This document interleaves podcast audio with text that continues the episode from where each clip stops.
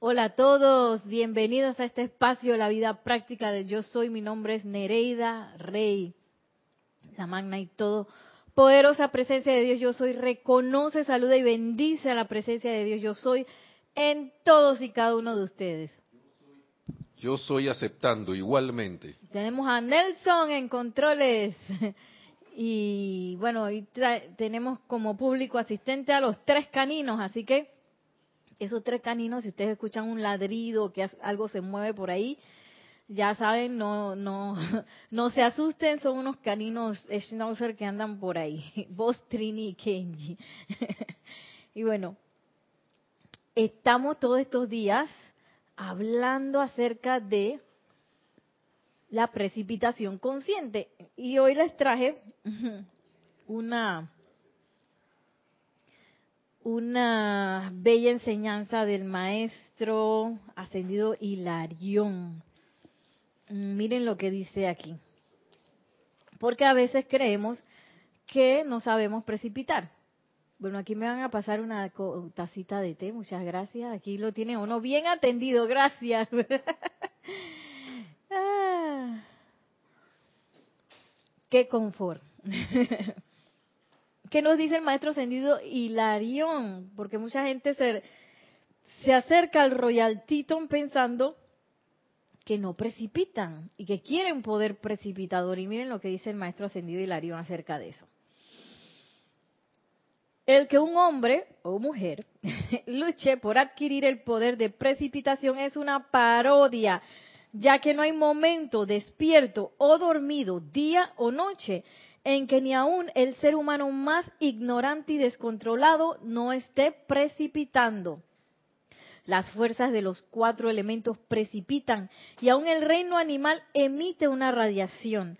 Por tanto, el principio fundamental que hay que aprender es cómo precipitar, sino qué precipitar y cómo controlar lo precipitado. Entonces no es de que, ay, necesito un poder precipitador, no, no puedo precipitar, no, eso ya está. En todos y cada uno de los que estamos aquí encarrados, ya está el poder precipitador. El problema es que andamos precipitando por ahí, no nos damos cuenta ni qué estamos precipitando, ni cómo, ni dónde, ni nada. Entonces, somos precipitadores inconscientes por mucho, mucho tiempo. Entonces, ahora es menester aprender dos detalles que son qué precipitar y cómo controlar lo precipitado, que es lo que hemos estado hablando. Yo defino una precipitación en específico y luego la atesoro y la cuido hasta el momento en que llega a la forma. ¿Qué precipitar y eh, cómo controlar esa precipitación. Que no sea, como decimos aquí en Panamá, por chiripón. Ay, es que me salió así, me salió así, no me di ni cuenta, pero me salió bien.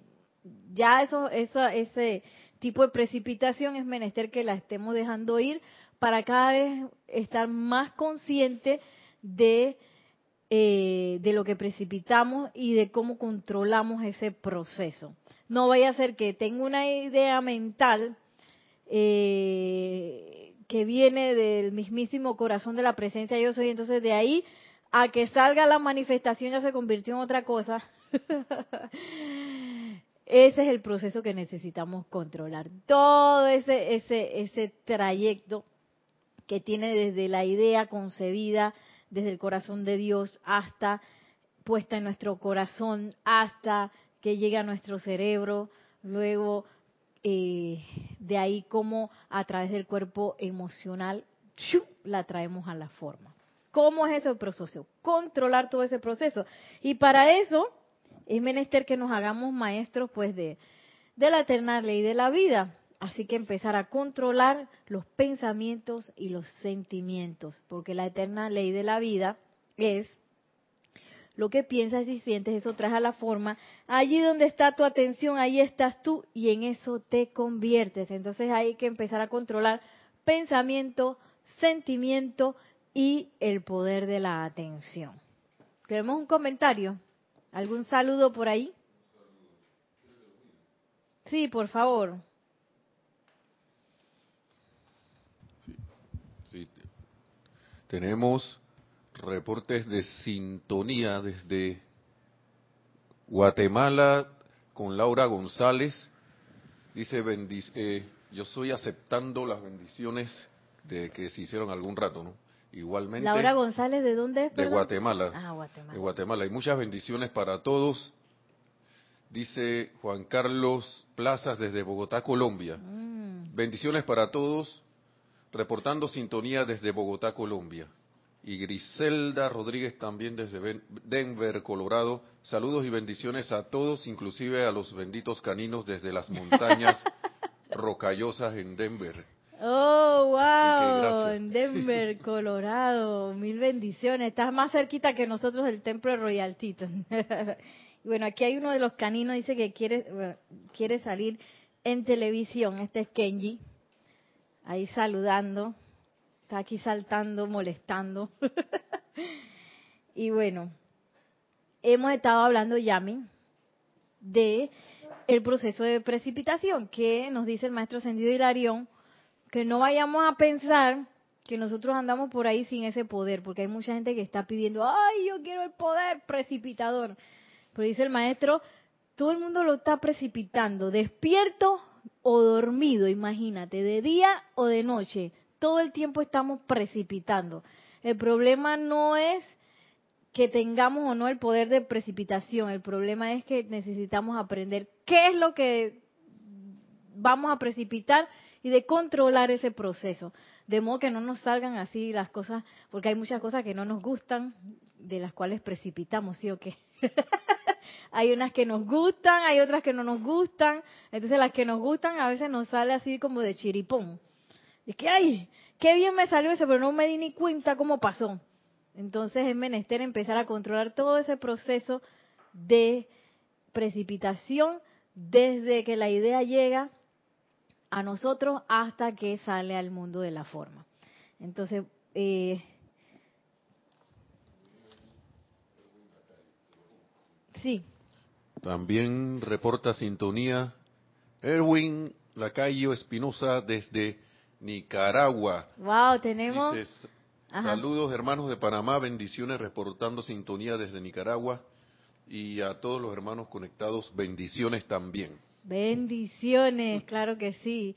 Así que tenemos Nicaragua, tenemos Guatemala, tenemos Bogotá también, Colombia y Denver, Colorado, en Estados Unidos. Así que casi estamos en todo el continente ahora mismo conectados en la maravilla de la Internet. Imagínate, eh, Yami, eso hace un par de años, eso ni se nos podría ocurrir hacer eso, ¿ah? Yo no sé qué, antenota tendríamos que haber tenido para poder hacer una transmisión radial así. Ahora nada más nos conectamos a internet y se ve como lo más normal y lo más sencillo, pero en realidad es un milagro y es una de esas ideas precipitadas. Esa es una de esas ideas precipitadas para el bien mundial. Eh, ya para terminar con lo que dice el maestro ascendido Hilarión acerca de la precipitación, dice así. Ahora bien, la precipitación es un poder que está en uso constante, si bien descontrolado, excepto por la mente superior y el plan divino consiste en que todos los hombres pongan de manifiesto perfección mediante el uso conscientemente controlado de esta facultad. o sea que ya a mí me acabo de dar cuenta que el plan divino no me va a salir así sin que yo me dé cuenta. es una manifestación, ¿cómo es? Tiene que manifestarse controladamente consciente, conscientemente controlado. El uso conscientemente controlado de esa facultad de precipitación. Así es como sale el plan divino. O sea que la cosa es más específica de lo que yo pensaba. ay, ay, ay. Y entonces eso me lleva a que quizás todas esas cosas que, a veces uno piensa que son necesarias, que no son perfección, de repente no es parte de nuestro plan divino. O que sí aprendemos de, nuestras metidas de pata, claro que sí. Pero eh, quizás no tiene 100% que ver con nuestro plan divino todavía. Quizás nos lleva hacia el plan divino, pero aquí dice, el plan divino es perfección. Ah, tenemos un comentario. Dos comentarios. Tú también, Jan. Sí, tenemos un comentario de Griselda Rodríguez, como dijimos hace un rato, desde Denver, Colorado, en Estados Unidos. Dice que ayer vi la película Moana y creo que ilustra precisamente la precipitación descontrolada en Maui. Digo que el personaje es Maui. Ajá, el personaje Maui. Ese Maui era un... Ay, Dios mío. Y él era que el semidios o era un mini dios, no me acuerdo qué. Eh, sí, sí. No me acuerdo específicamente en qué parte, si, si quieres nos dices cuándo fue que toda la película estaba manifestando cosas descontroladas. Ay, bueno, dice Nelson que era toda la película de sí. ay, ay, ay. Entonces, ahora sí vamos a entrar en materia. Esa era una introducción del maestro ascendido Hilarión. Ah, tenemos otro comentario.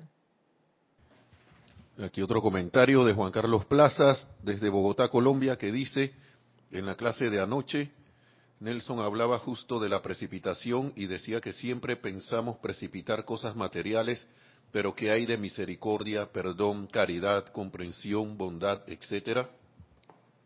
Exacto, entonces todo eso viene de una decisión que vamos a, ver ahora, a repasar aquí el, el, método de precipitación que nos da el maestro ascendido San Germain. Eh, todo eso viene de una elección. De que, ah, sí, yo quiero, bueno, qué bonita es la paz, y yo quisiera ser un instrumento de la paz y traer paz al mundo. Pero una cosa es tener la idea vaga y el deseo vago de que, bueno, yo quisiera hacer eso, y otro es traerlo al mundo. De hecho, aquí hay un pedazo que creo que es de, este mismo maestro Ascendido Hilarión, que recorté, no lo iba a decir, pero ahora que están hablando de eso. Eh, no, no, no, no era maestro ascendido.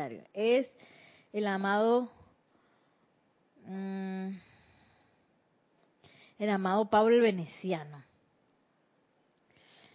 que dice que toda idea, como habíamos hablado, es expulsada de la forma a través de que Yami, ¿cuál de nuestros cuerpos expulsa la, pare la cuestión?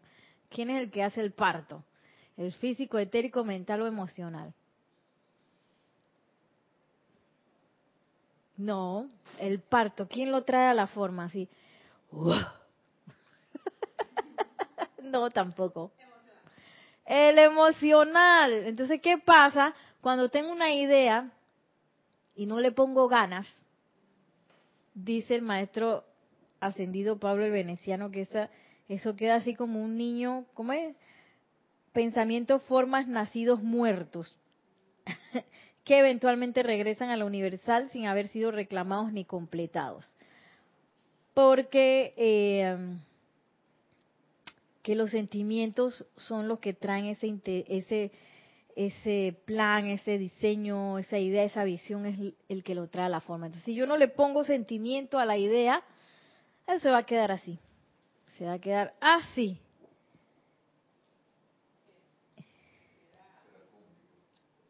Está, aprendido, está aprendido. Sí, Nere, eh, Dios te bendice. Eh,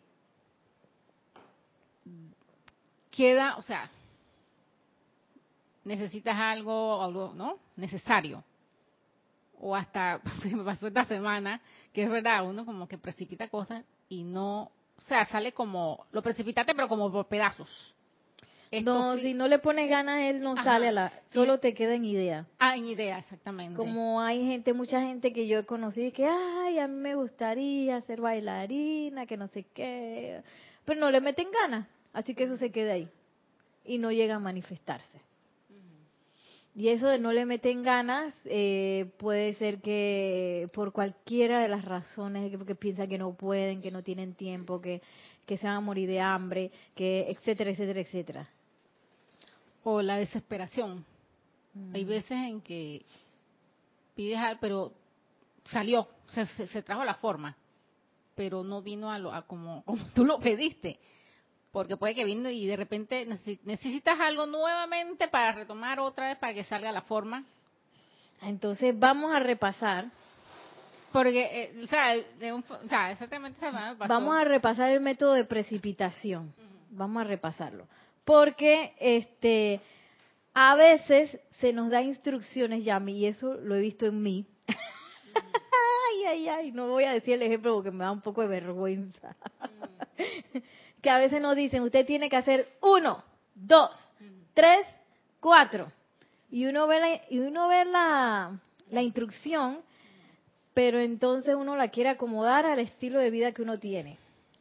Qué bueno, este, yo puedo acomodar esto aquí o esto allá. Por ejemplo, para rebajar usted tiene que eh, ejercitarse por lo menos tres veces por semana y usted tiene que comer tal cosa, tal cosa, tal cosa, tal cosa, eliminar tal cosa, tal cosa, tal cosa, tal cosa y no saltarse comidas. Entonces, agarra uno eso, la instrucción y llega a la vida diaria de uno y uno empieza a hacer componendas.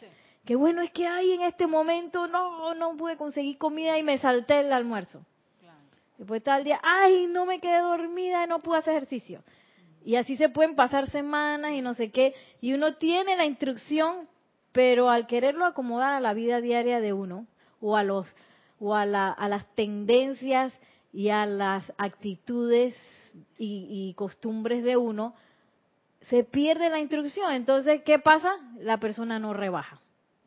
No rebaja de peso por poner alguna meta que mucha gente tiene. Porque no siguió la instrucción. que no, que usted tiene que tomar tantos gramos de proteína, tantos gramos de carbohidratos, tantos gramos de no sé qué al día. Y uno dice, ah, ya la yo como voy a poner a medito esa cosa. Mejor, mira, me voy al ojo. Al ojo yo creo que...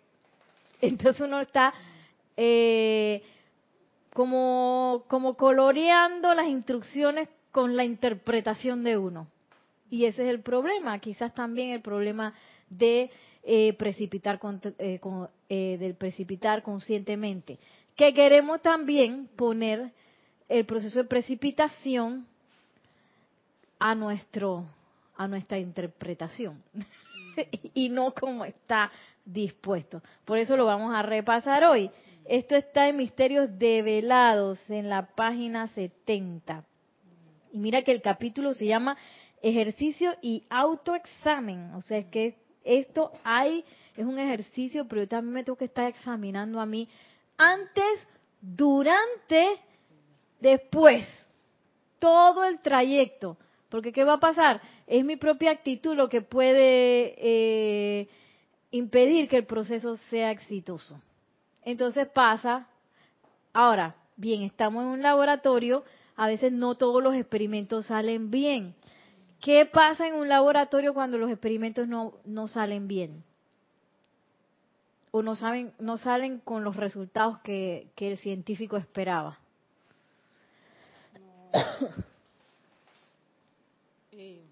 no funcionó el, lo que... ellos se ponen a llorar cuando algo no funciona ahí. Se ponen a llorar. No.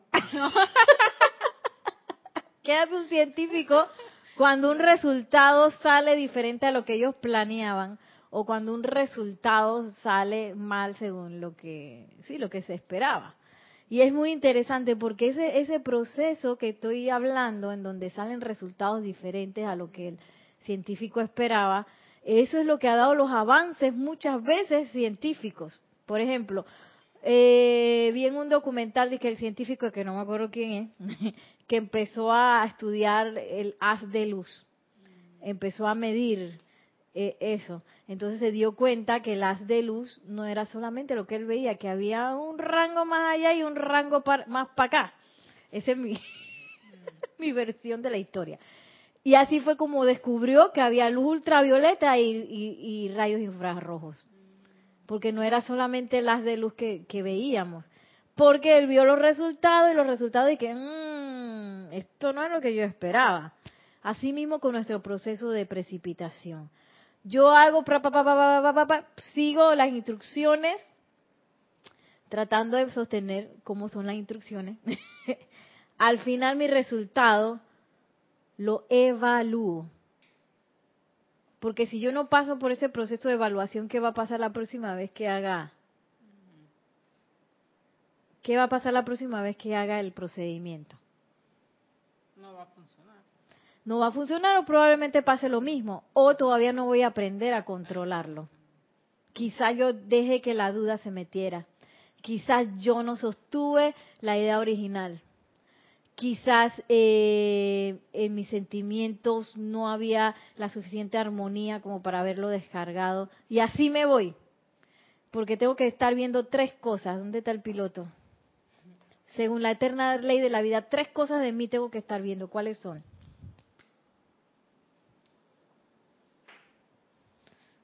¿Cuál es la ley eterna en la vida? Y yo me veo ahí. Lo que, Ajá. Lo que siente y piensa, eso trae a la forma.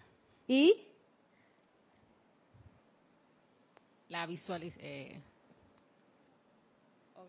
Ahí donde está tú. Ah, donde está atención, en eso te conviertes.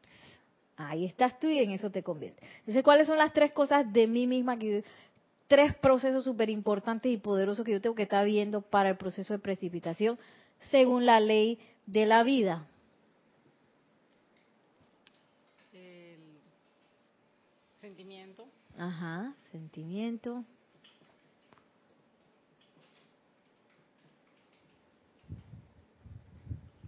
Pensamiento. Oye, ¿se escucha Yami? Mm. Sentimiento, eh, acción, no, este, la atención. Esa es la atención. Esos tres procesos. Porque estamos acostumbrados a que los tres estén descontrolados. ¿Sí o qué? Pensamos cuánta locura en el día. Dejamos que los sentimientos vayan a, en un vaivén que a veces nos dejamos llevar también por los medios de comunicación, por lo que está pasando, por lo que no sé qué, por lo que dijeron, porque así van. La masa anda así. Y la masa no tiene intención alguna de organizar ni de controlar eso. Igual que la atención. Nos lo dice el maestro Sendido Hilarión ve también que el proceso de la, de la atención en nosotros es una de las cosas más descontroladas que tenemos. Entonces, para poder controlar conscientemente, como nos dicen los maestros ascendidos, el proceso de precipitación, yo tengo que estar viendo esto todo el tiempo. Por eso es un autoexamen. Mi autoexamen, ¿qué estoy pensando? ¿Qué estoy sintiendo? ¿Dónde estoy poniendo mi atención?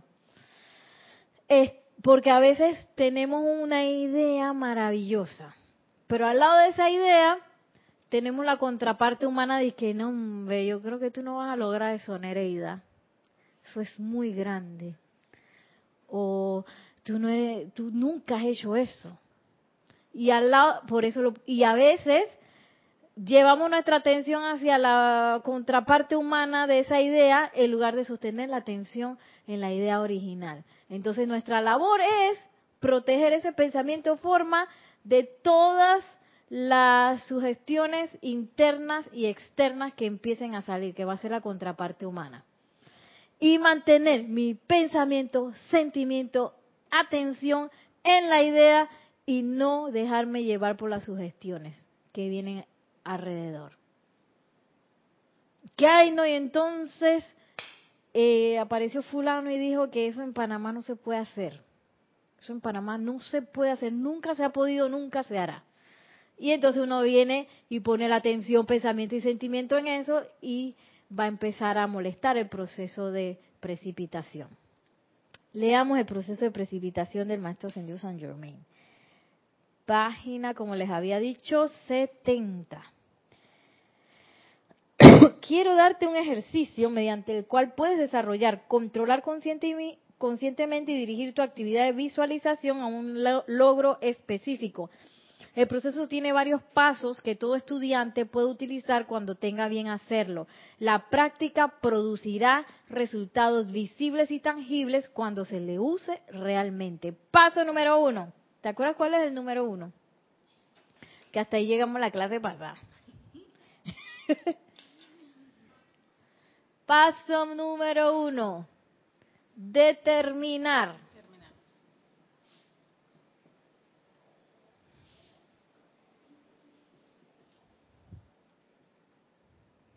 determinarse a realizar algún plan o deseo definitivo.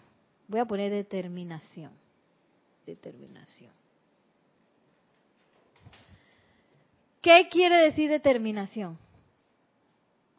La determinación conlleva también un procesito.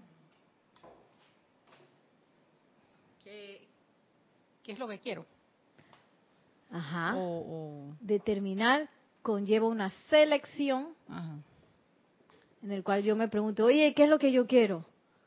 ¿Yo quiero estar enfermo o yo quiero precipitar una sanación? No quiero estar enfermo, de verdad que no. Por más tiempo que esté así, y que me ha pasado tal y cual cosa y a veces mis sentimientos se quisieron apegar, realmente no quiero, yo quiero esa sanación. Y selecciono, por ejemplo, sanación. ¿Qué otra parte tiene ese proceso de determinación? Algo bien importante por lo cual yo debo pasar para poder determinarme.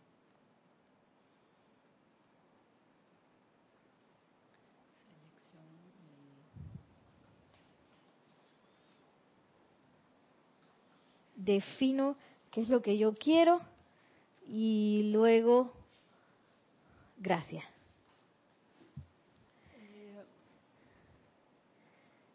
Voy a tomar una. Em, para yo poder determinarme, primero tengo que hacer, ya, ya hice la selección, ¿no? ¿De qué? ¿De qué? pero necesito una acción también que me ayude a determinarme, que es parte del libre albedrío, en donde yo decido o no hacer la cosa. ¿Voluntad? sí, la decisión, que tiene que ver con la voluntad. Decisión. Yo me tengo que decidir, que va un poquito antes que determinar también antes de determinarme, yo tengo que tomar esa decisión. ¿Lo voy a hacer o no lo voy a hacer? ¿Qué voy a hacer? ¿Lo voy a hacer o no lo voy a hacer? Y para determinarme también a realizar un plan o deseo definitivo, yo tengo una, una característica más. Si yo estoy determinado, yo me siento a esperar pasivamente. la cara que ponía. Yo me siento, si yo quiero, dije, yo quiero ser una bailarina. Entonces, yo me voy a sentar pasivamente en la cama a esperar que las cosas pasen. ¿Yo voy a hacer eso? No. O voy a tomar una acción voy a tomar una acción bien específica que tiene que ver con mi selección. Acciones que tienen que ver con mi selección. Todo eso tiene que ver con la determinación. La determinación tiene que ver con que ya me decidí, ya seleccioné qué es lo que quiero y voy a tomar la acción. No que solamente de que, ay, este, qué bonito va a ser. Porque si no paso por esta acción, eh, entonces de nada vale el proceso de precipitación que me está diciendo el maestro aquí. No sirve de nada si yo no le pongo la acción. Sigue diciendo el maestro ascendido, perdón, San Germain antes de que ir al 2. En esto procura que se trate de algo constructivo, honorable y que amerite tu tiempo y esfuerzo asegúrate de examinar bien tu motivo para traer tal creación al mundo exterior. Tienes que ser honesto, tanto para contigo como para el resto del mundo. No es meramente un capricho o para gratificar apetitos de los sentidos físicos. Recuerda que hay una gran diferencia entre uso, deseo y apetito. Uso es la realización de la gran ley universal de servicio Deseo es la actividad expansiva de Dios a través de la cual constantemente se sostienen las manifestaciones y es la perfección expandiéndose a sí misma. Apetito no es más que el hábito establecido por la continua gratificación de la naturaleza emocional y no es otra cosa que energía enfocada y calificada mediante sugestiones que vienen a la actividad externa de la vida. Entonces, además de pasar por estas tres etapas, hay que hacerse un autoexamen. ¿Qué hay que ver en el autoexamen de la determinación? Voy a quitar. Ahí lo dijo el maestro.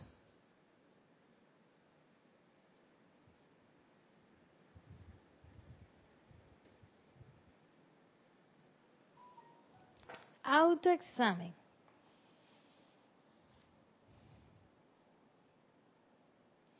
Procura que se trate de algo constructivo, honorable y que amerite tu tiempo y esfuerzo.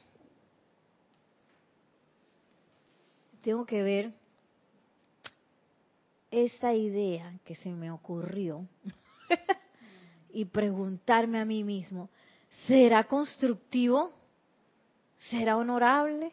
Como, como hay, hay, hay, había una película, no me acuerdo cómo era, de una muchacha que quería ir a la universidad. ¿Eso es honorable? Claro que sí es honorable, pero no tenía plata. Entonces se le presentó la oportunidad de convertirse en una bailarina exótica. Entonces ya era constructivo, ¿no? Era constructivo la idea de ir a la universidad, pero el medio no era nada honorable. Y tampoco ameritaba su tiempo y esfuerzo porque ella era una muchacha inteligente, que no sé qué, no sé. Bueno, esa es la historia de la muchacha que hizo eso, ¿no? Entonces, ahí si me doy cuenta, bueno, no pasa por el examen de la honorabilidad, o no pasa por el examen de que, oye, no es algo constructivo, o no pasa por el examen de, de que es algo que constructivo, honorable, o no amerita mi tiempo y esfuerzo. Entonces me tengo que hacer esas tres preguntas. Número uno, ¿será honorable? ¿Es constructivo?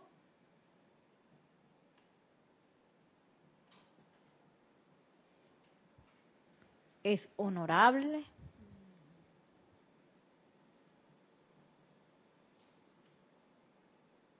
¿Es honorable? ¿Y cuál es la tercera? Porque todo esto yo voy a hacer una inversión de qué? De mi tiempo. ¿Vale la pena yo poner mi tiempo en esto?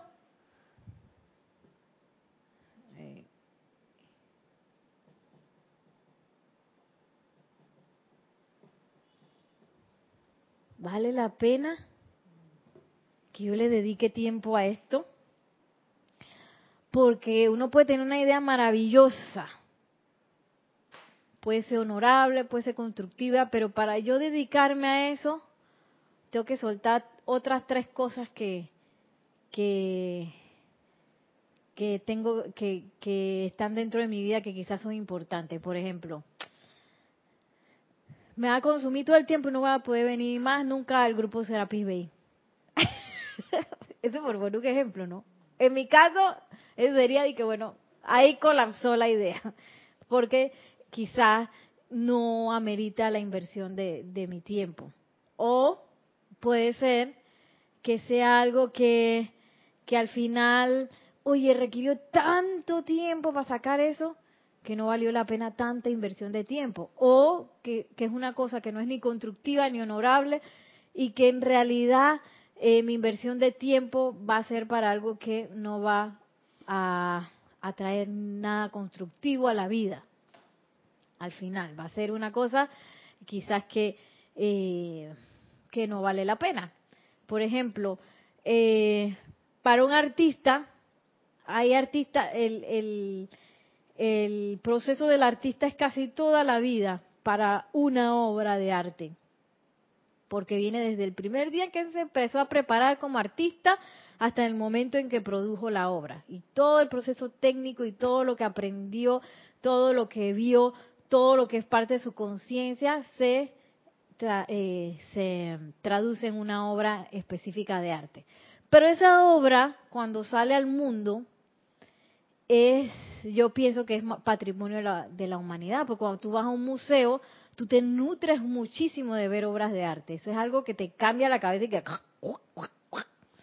y que te catapulta muchas veces a formas de pensar y, sentir que tú pensabas que no eran posibles o que tú pensabas que no existían. Esa es la, belleza del arte. Entonces vale la pena que ese artista invirtiera todo ese tiempo, desde que comenzó a aprender su oficio hasta que esa obra se concretó eso vale la pena porque va a tocar muchas vidas y esas vidas quizás van a cambiar o van a, empezar a pensar diferente porque ese, ese artista invirtió su tiempo. Por ejemplo, Mondrian, que ahora Mondrian es que lo más normal del mundo. Mondrian en una época en que todo el mundo hacía eh, pintura bastante literal, que eso es, por ejemplo, un paisaje y cosas así, un retrato, una, unas frutas. Él empezó a hacer de que unos cuadrados, una línea y unos cuadrados en aquel tiempo. Entonces mucha gente entró en shock. Pero gracias a Mondrian, después de eso tenemos un montón de diseño gráfico y diseños de, de, pinturas abstractas que se van a otra parte de nuestro cerebro y nos ayudan a pensar de manera diferente gracias a que él invirtió su tiempo en traer a la forma esas pinturas. Entonces, vale la pena, vale la pena. ¿Qué no valdría la pena, por ejemplo? Eh, que alguien precipite una mansión en Beverly Hills ¿quién se, quién se, por decir algo, quién se, eh, qué, qué, qué de constructivo tiene que ver eso? Quizás solamente sea constructivo para la persona que la quiere precipitar. Quizás es honorable porque lo va a traer por medios honorables. Quizás es buena inversión de tiempo porque va a tener donde vivir. Pero quizás esa mansión no, no es una herencia para la humanidad, por ejemplo o no va a catapultar a otras personas a otras formas de pensamiento y sentimiento, quizás. Entonces, quizás eso no es tan, tan importante. O de repente es importante para la persona que lo precipitó, pero para ahora mismo, para Nereida Rey, o yo no sé si para ti, Yami, para mí no sería válida mi inversión de tiempo ahí. Porque después, ¿qué voy a hacer con esa mansión si yo vivo en Panamá? ¿Qué voy a hacer con una mansión en Beverly Hills? que voy a ir a, visitar una vez cada cinco años, una cosa así. Entonces, quizás eso es una inversión del tiempo, no es necesario, eh, no, no es suficientemente buena para que yo dedique mi tiempo a eso. Entonces es bien importante pasar por ese examen y me faltó un, una parte del autoexamen que es la motivación. Sí, ¿cuál es el motivo que está moviendo eso? Porque es que yo quiero precipitar una mansión en Beverly Hills para que la gente diga que Nereida Rey es lo máximo. Tiene una mansión en Beverly Hills. ¡Wow! ¿Tuviste cuánta plata tiene Nereida? Para poderse comprar una mansión por allá por Beverly Hills. muchacha es lo máximo. Eh, bueno, esa motivación está un poco extraña y es probable que no tenga que ver con el plan divino. que no creo que traiga mucha perfección al mundo el hecho de que la gente empiece a decir, ay, Nereida, que, llena de plata está. Entonces hay que ver esa motivación. Eh, y vamos a leer una vez más que lo que dice el maestro ascendido del motivo. Procura que se trate de algo constructivo, honorable y que amerite tu tiempo y esfuerzo. Asegúrate de examinar bien tu motivo, o sea, examina tu motivo para traer tal creación al mundo exterior? ¿Cuál es mi motivo? ¿Qué es lo que me está impulsando? ¿Qué es lo que me está impulsando a, poner este proceso en acción para traer a la forma una idea en específico? Vos, digo, Trini, digo, Kenji. ¿Qué pasa, papá? Eh, ¿Qué es lo que me está motivando? ¿Qué es lo que está accionando ahí para que yo me levante y quiera hacer esto? Es bien importante. Tiene que ser honesto para con, tienes que tiene que ser honesto tanto para contigo como para el resto del mundo, no meramente un capricho o para gratificar apetitos de los sentidos físicos. Y recuerda que hay una gran diferencia entre uso, deseo y apetito. Uso, deseo y apetito. Entonces, probablemente yo tengo que, que pasar ese, ese motivo por un colador que me indique si ese motivo está accionando un uso, está accionando un deseo o está accionando un apetito.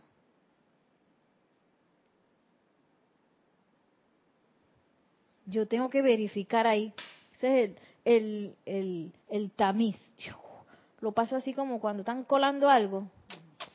Oye, este motivo que yo tengo aquí, ¿tendrá que ver con el uso, tendrá que ver con el deseo o tendrá que ver con el apetito?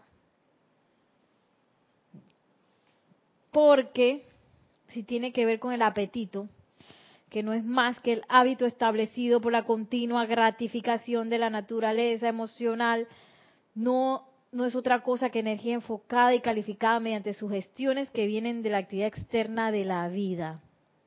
Entonces, ¿de dónde viene el apetito? ¿Viene de adentro o viene de afuera? Viene de, afuera viene de afuera. ¿para qué yo voy a estar energizando algo que, viene de afuera de manera horizontal?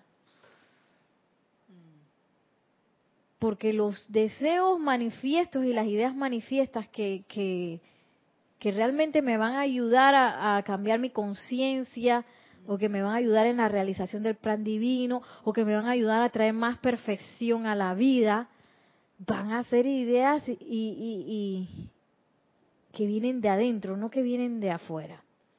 Es más, hay varias ideas que son eh, casi que impuestas por, quizás por, por el sistema educativo, varias ideas.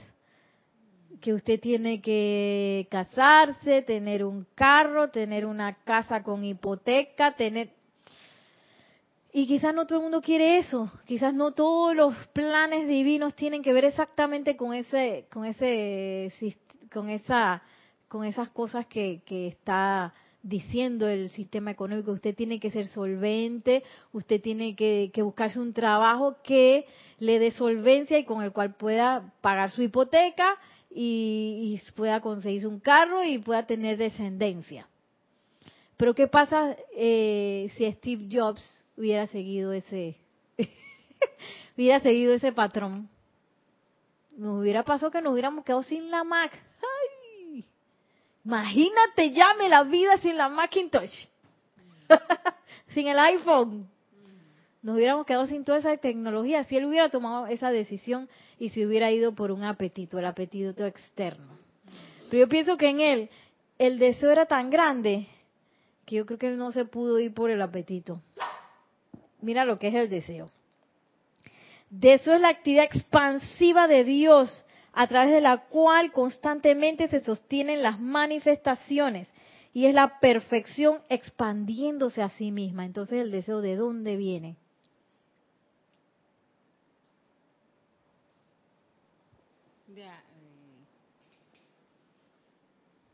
¿De dónde viene el deseo?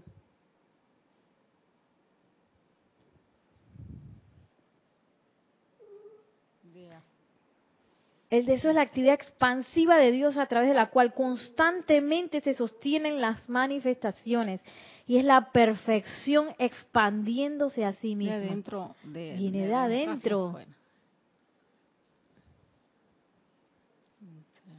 Y mira el uso. El uso es la realización de la gran ley universal de servicio. Entonces, ¿el uso de dónde viene? ¿De afuera o de adentro? De adentro, interno. es interno también el uso.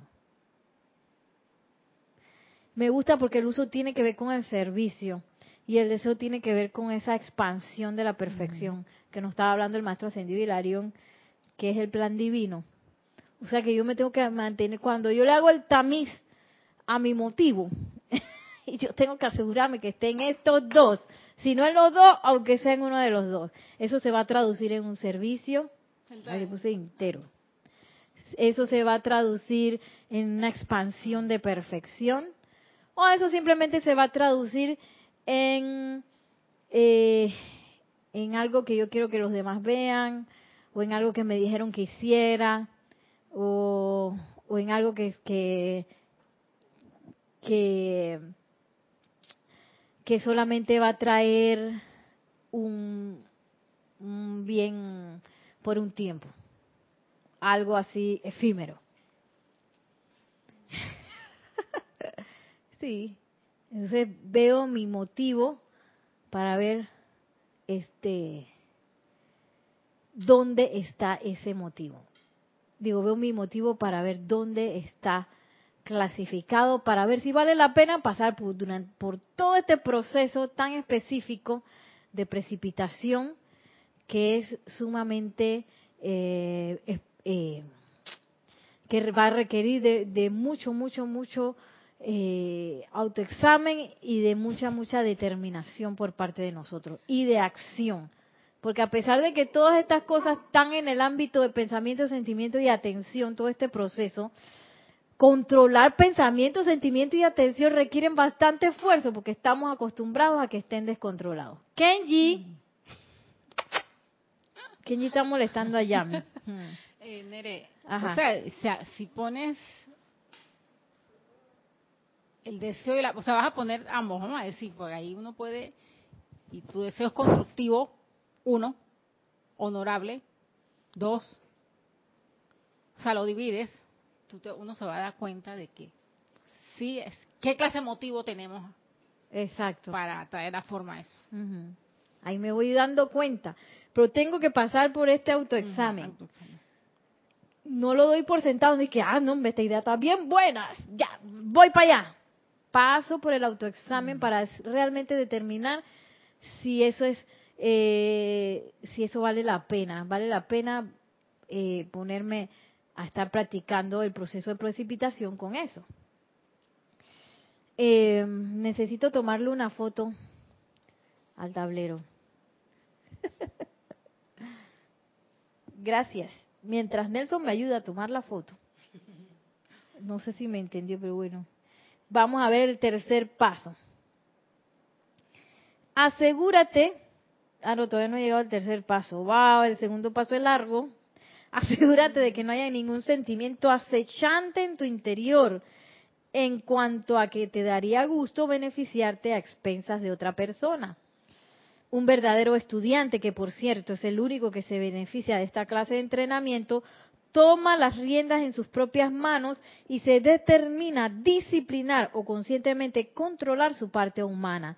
Él escoge que, se, que será o no, qué será o no en su mundo y mediante el proceso de visualización en su mente diseña y atrae a la manifestación un determinado plan de vida. Mira cómo lo dice el maestro ascendido San Germain. Está hablando de un plan de vida el segundo paso, ay no, si este era el primer paso nada más. el segundo paso. ¿Pudiste tomar la foto? Ok, gracias. Segundo paso consiste en afirmar tu plan en palabras tan concisa y claramente como te sea posible. El segundo paso consiste en afirmar tu plan en palabras tan concisa y claramente como te sea posible. Escríbelo. Así estarás haciendo un récord de tu deseo en el mundo externo, visible y tangible. Y puede ser que yo decía que, ay, yo me voy a pasar, ese, me voy a saltar ese paso si ya yo sé qué es lo que yo quiero. Oye, escríbelo, dice el maestro. Ponlo en palabras concisas y precisas porque en ese, en ese proceso de ponerlo en palabras, uno lo empieza a arreglar más. y lo empieza y le estás poniendo pensamiento, le estás poniendo sentimiento, le estás poniendo atención al diseño determinado de eso. Y a veces no te habías dado cuenta que aquí se te habían pasado un par de detalles en el primer paso y en el segundo paso tú te vas dando cuenta, ah, mira, este plan yo quiero que sea así y así y así y así. Una casa de dos pisos con tres baños, un cuarto para perros, un jardín, una sala de cultivo que sea eh, que sea energizada con energía solar, que guarde agua, que no sé qué más. Todo, todo, todo. Y yo soy la presencia precipitando una casa así, así, así, así, así, en un lugar céntrico, porque yo no quiero viajar hasta la Conchinchina, un lugar céntrico eh, que yo pueda mantener, que en donde me sienta seguro, en donde pueda dormir, porque si no, que precipito una casa en un lugar, bellísima la casa, en un lugar todo ruidoso y no puedo dormir. Allá la vida, no. Y empiezo, y esa es la forma en la cual yo empiezo a determinar o hacer el plano, como puede decirse, hacer el plano del deseo que yo voy a precipitar. Que bueno, yo quiero ser la un instrumento de paz. ¿Qué es instrumento de paz? Como lo ahí ese ese ya nos lo dio el maestro Sendido Kuzumi, que donde haya guerra yo lleve paz, que donde haya eh, ya no me acuerdo cómo era, donde haya tristeza yo lleve felicidad, de donde haya no sé qué, y él puso por escrito, bueno, no sé, al final no se sabe si fue él o no fue él, pero como San Francisco de Asís, pero ahí está la, la oración de San Francisco de Asís del instrumento de paz. ¿Cómo es ese instrumento? Y yo lo escribo. Yo, yo soy la presencia manifestando la conciencia de ser un instrumento de paz. Por ejemplo, si eso es lo que yo me he determinado a hacer o a precipitar. Ya, Kenji, no moleste. ¿Tú ibas a preguntar algo? Sí, o sea, una vez que, que se hace la determinación y y se, se, se escribe uso de palabras también, ¿no? Este, digo, también pedir para, la, para los que, para la humanidad, para el que es necesario, digo, los, Todavía no hemos llegado allá. Ay, ya, ¿me puedes buscar un pedacito de papel toalla, porfa, para poder borrar esto?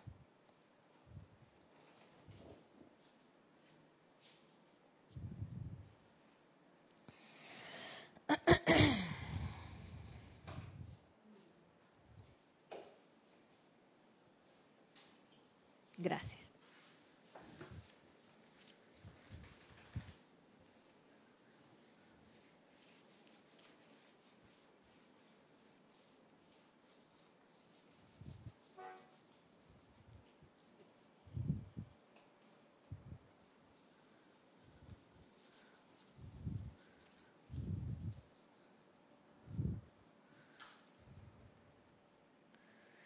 Segundo paso.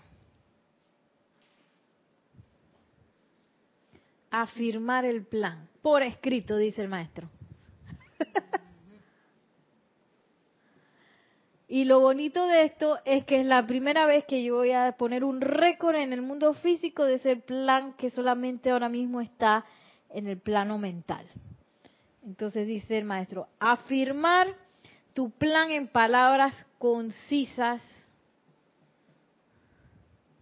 lo más conciso y claro.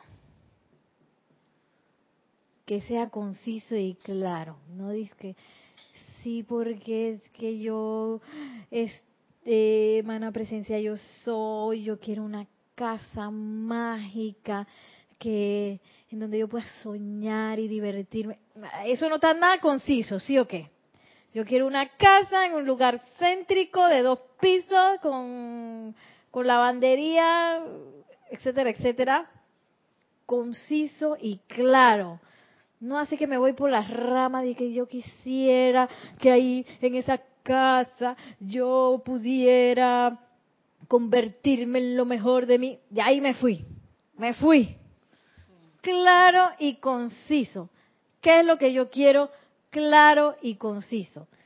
y, como dice el maestro ascendido San Germain, tan en palabras tan claras y concisas como sea posible.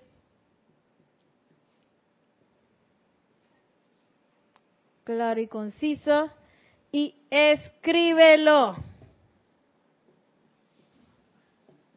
Porque a veces nos queremos saltar esta parte de escribirlo.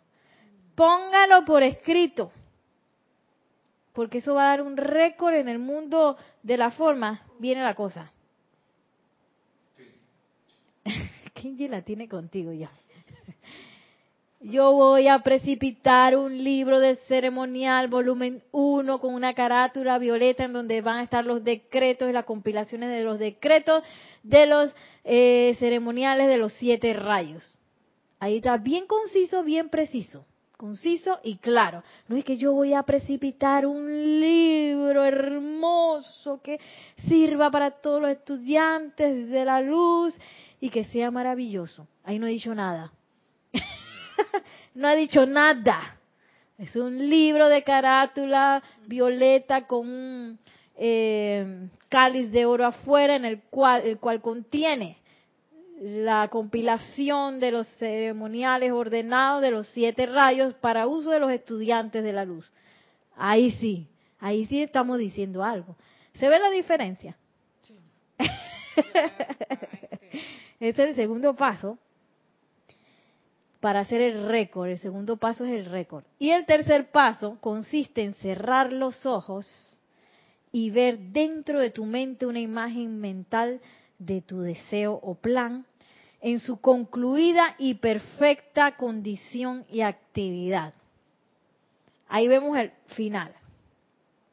Eso tiene que ver con la visualización.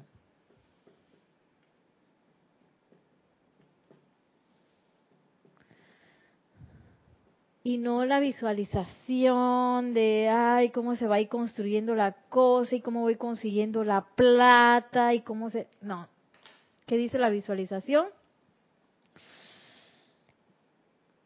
Que esa imagen mental o deseo de manera concluida, perfecta condición y actividad, o sea, ya están dando. ¿Cómo va a quedar la cuestión? Visualizo cómo va a quedar la cuestión. No como cómo de repente se me ocurrió que tenía que quedar y que no sé qué, y después lo cambié, era, era un templo blanco y después lo puse dorado. Y, y, entonces empecé a visualizar que la gente me daba plata para poder construir ese templo. Nada de eso. Aquí no dice nada de eso, dice su conclusión final cerrar los ojos y ver dentro de tu mente una imagen mental de tu deseo o plan en su concluida y perfecta condición y actividad. Y ya está ahí nos vamos a quedar porque ya quedé sin tiempo. Entonces, segundo paso, afirmo el plan, lo pongo conciso, en algo que se entienda, conciso, preciso, claro, en palabras, que las palabras van a empezar a hacer ese marquito para determinar qué es lo que yo quiero eh, manifestar. Y la visualización le va a poner esa imagen mental y esa, ese, ese sentimiento. Ahí voy a estar utilizando las tres cosas también. Voy a estar especificando mi pensamiento, mi sentimiento y mi atención a una visualización determinada.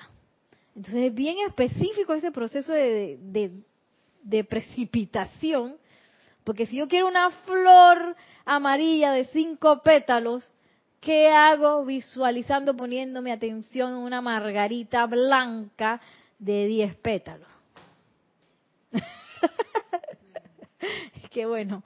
Eso es lo que al final no me dio tiempo de llegar hasta allá, pero que acá en este bello libro de resurgimiento del, del resurgimiento de los templos de fuego sagrado, volumen 4, uy, quité la página esta es el eh, maestro, ¿cuál es el maestro? Ya voy, ya voy, rápidamente. Este es el volumen 4.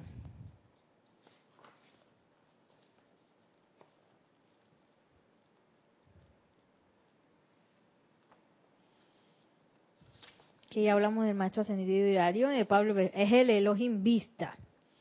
Nada más bien rapidito para que veamos cuáles son los obstáculos que nos impiden seguir las instrucciones. Y dice así, ahora bien, ¿cuáles son los obstáculos que se encuentran en el estado no ascendido que retrasan sus esfuerzos de precipitación instantánea? En su mayoría son el desánimo y la duda.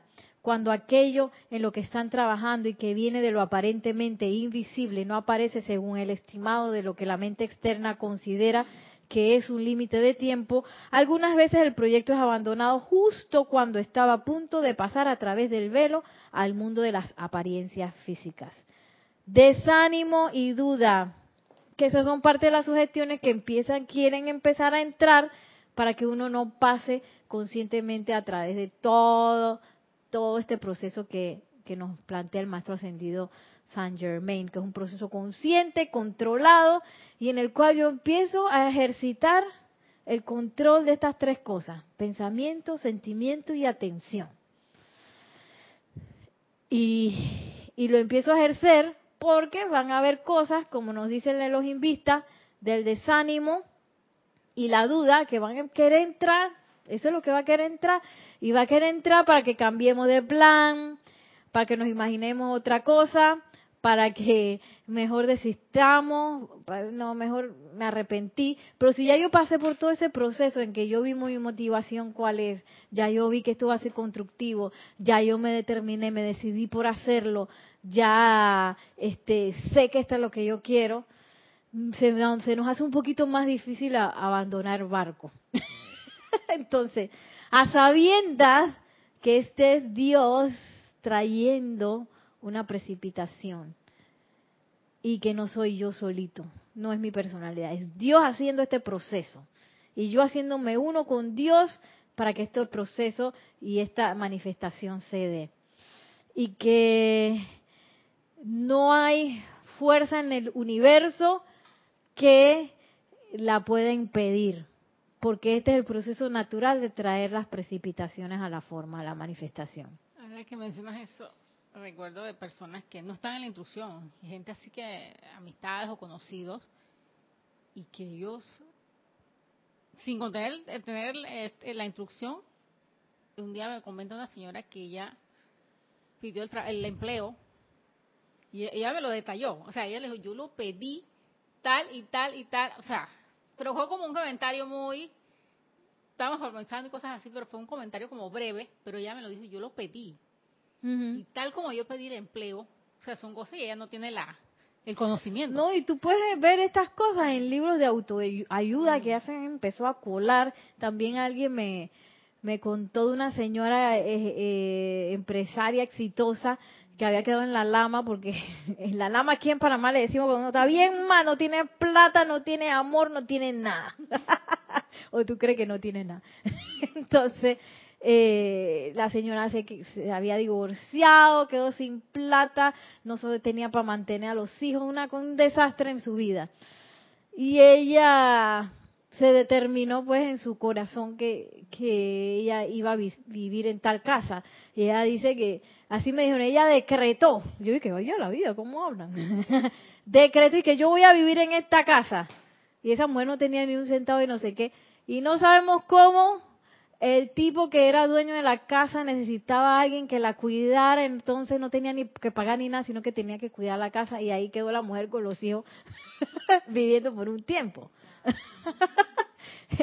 entonces, a veces esas son las cosas que traen desánimo y duda, porque entonces queremos ver los canales a través de los cuales se van a dar las precipitaciones y eso no es nuestro eh, eso no es el, lugar en donde tenemos que enfocar la atención. ¿Dónde la tenemos que enfocar en el plan en, en la parte escrita que yo escribí acerca de manera clara y concisa del plan y en mi visualización y éxito y victoria del mismo no hay que qué va a pasar o no va a pasar ay será o no será no no no no no no dice los invistas. Cuando opinión, opiniones de qué. O en opinión. la familia, la amistad, ¿qué piensas de? Sí, más adelante lo dice el maestro ascendido San Germain, para que no se quede por fuera. No se lo digan a nadie, por favor.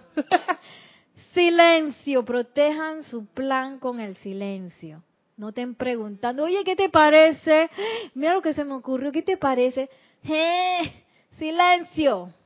Porque son, ellos son entes precipitadores también. Y quizás van a meter, enredar la cuestión de la precipitación que uno quiere hacer a través de su pensamiento y sentimiento. bueno, ahora sí nos despedimos. Muchísimas gracias por la atención a la gente de Bogotá, Colombia, de Denver, de Guatemala, Nicaragua y de todos los que nos estén escuchando en este bello planeta. Muchísimas gracias. Que la magna presencia de Dios yo soy y que el poder controlado de la precipitación del amado Señor Confucio y de todos los maestros ascendidos de, nuestra bella hermandad blanca entren dentro de cada uno de nosotros y nos conviertan en seres que precipitan conscientemente esta bella y adorada del Maestro Ascendido San Germain, aquí y ahora. Mil bendiciones, muchas gracias y hasta la próxima.